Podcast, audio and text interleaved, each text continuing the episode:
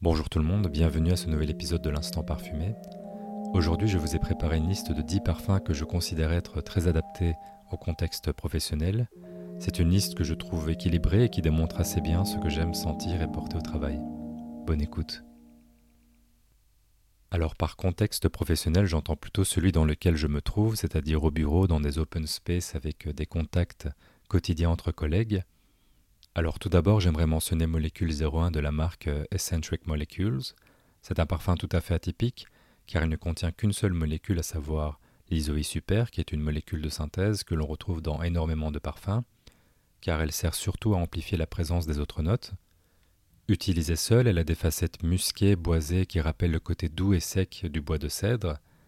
Elle a la particularité d'être puissante tout en étant diaphane, et donc Molécule 01 est un parfum que je trouve magique puisque nous ne sommes pas tous capables de tout de suite le percevoir. Il faut le laisser sur la peau et ne pas s'empresser à essayer de le sentir immédiatement. À travers la journée, vous ressentirez des effluves douces, propres et réconfortantes. Ensuite, dans cette liste, nous avons Oris Noir de la maison britannique Hormone Jane. Alors ce n'est pas le parfum le plus connu de la gamme, mais il est tellement plaisant à sentir que je trouve cela triste qu'il n'y ait pas plus de personnes qui soient au courant. Alors Oris Noir a été créé par le même parfumeur que Molécule 01. Il s'appelle Geza Schön. Ce sont des parfums très différents sur la composition, mais ils se rejoignent dans leur facette boisée. Oris Noir est cela dit beaucoup plus riche. Il tourne autour d'un iris que je trouve très velouté. Je suis d'ailleurs en train de le sentir pendant que je vous parle car c'est mon parfum du jour et je dois vous avouer que j'ai un peu de mal à m'extirper de l'effet qu'il a sur moi ce qui remet peut-être en cause sa présence dans ma liste parce que j'ai l'impression qu'il vous empêchera de travailler tellement il est capiteux. Alors troisième parfum aujourd'hui, c'est Cargo de nuit de Prada. J'en ai déjà parlé lors de mon épisode sur les parfums signature. Je n'ai pas grand-chose à rajouter si ce n'est que c'est le parfum pour lequel j'ai eu le plus de compliments, que ce soit au bureau ou ailleurs. De manière similaire avec le quatrième parfum, qui est Sandalo de Aqua di Parma, celui-ci faisait également partie de ma liste des parfums signature. C'est un parfum aromatique fougère par excellence.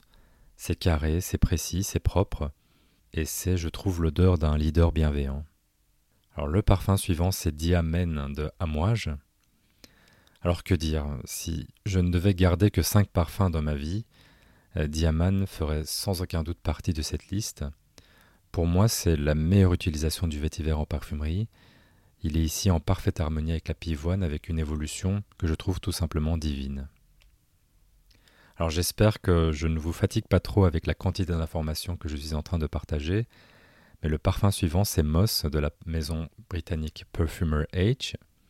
Alors c'est un parfum qui tourne autour de la mousse de chêne et qui ouvre réellement les poumons avec un côté terpénique.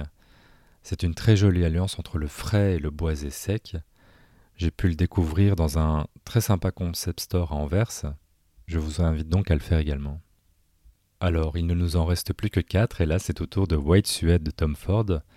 C'est, je pense, le parfum le plus féminin de ma liste. Il est doux, musqué, avec effectivement cette sensation de daim tout au long de son évolution. Je trouve qu'il porte vraiment son nom à merveille, et même en parcourant la pyramide olfactive, on arrive à se faire une idée du caractère très réconfortant du parfum avec notamment le thé, le muguet, la rose et le fond boisé avec le santal. Alors ensuite, nous avons Lumière Noire de la maison française Curgian. Celui que j'ai, c'est Lumière Noire pour homme, mais je trouve que le genre ici n'a vraiment pas sa place, parce que c'est un parfait unisexe qui tourne autour de la rose et du patchouli. Je trouve qu'il est très enivrant, il a ce côté musqué que le parfumeur affectionne beaucoup. C'est pourquoi je trouve qu'il convient extrêmement bien au contexte professionnel, même s'il a également ce côté un peu romantique. L'avant-dernier dans cette liste, c'est Imagination de Louis Vuitton. C'est le parfum que j'ai le plus utilisé en 2021. Son ouverture avec le cédra est phénoménale, et alors que c'est un parfum qui est essentiellement basé sur des agrumes, qui sont des notes plus volatiles, sa présence dans l'air ne passe jamais inaperçue. Si vous avez envie d'un parfum frais, juteux, lumineux, avec un fond boisé doux, et qui vous accompagnera toute la journée, je vous le conseille vivement. Finalement, j'aimerais mentionner Swing Follies de la maison My Exclusive Collection. C'est un parfum que j'ai découvert très récemment et qui m'a tout de suite plu. Il tourne autour du poivre noir, de la mandarine, de la fleur d'oranger sans que celle-ci soit sirupeuse, du patchouli et du musc blanc. Alors pour moi, c'est surtout ce côté propre du musc blanc que je ressens et on arrive à percevoir la chaleur et la luminosité des notes à travers toute l'évolution. C'est en tout cas l'une de mes meilleures surprises de l'année dernière. Je ne l'ai pas encore dans ma collection, mais ça ne devrait pas tarder. Voilà, nous sommes arrivés à la fin de l'émission. J'espère que cette liste vous aura plu. Je vous souhaite une très bonne journée parfumée. À la semaine prochaine.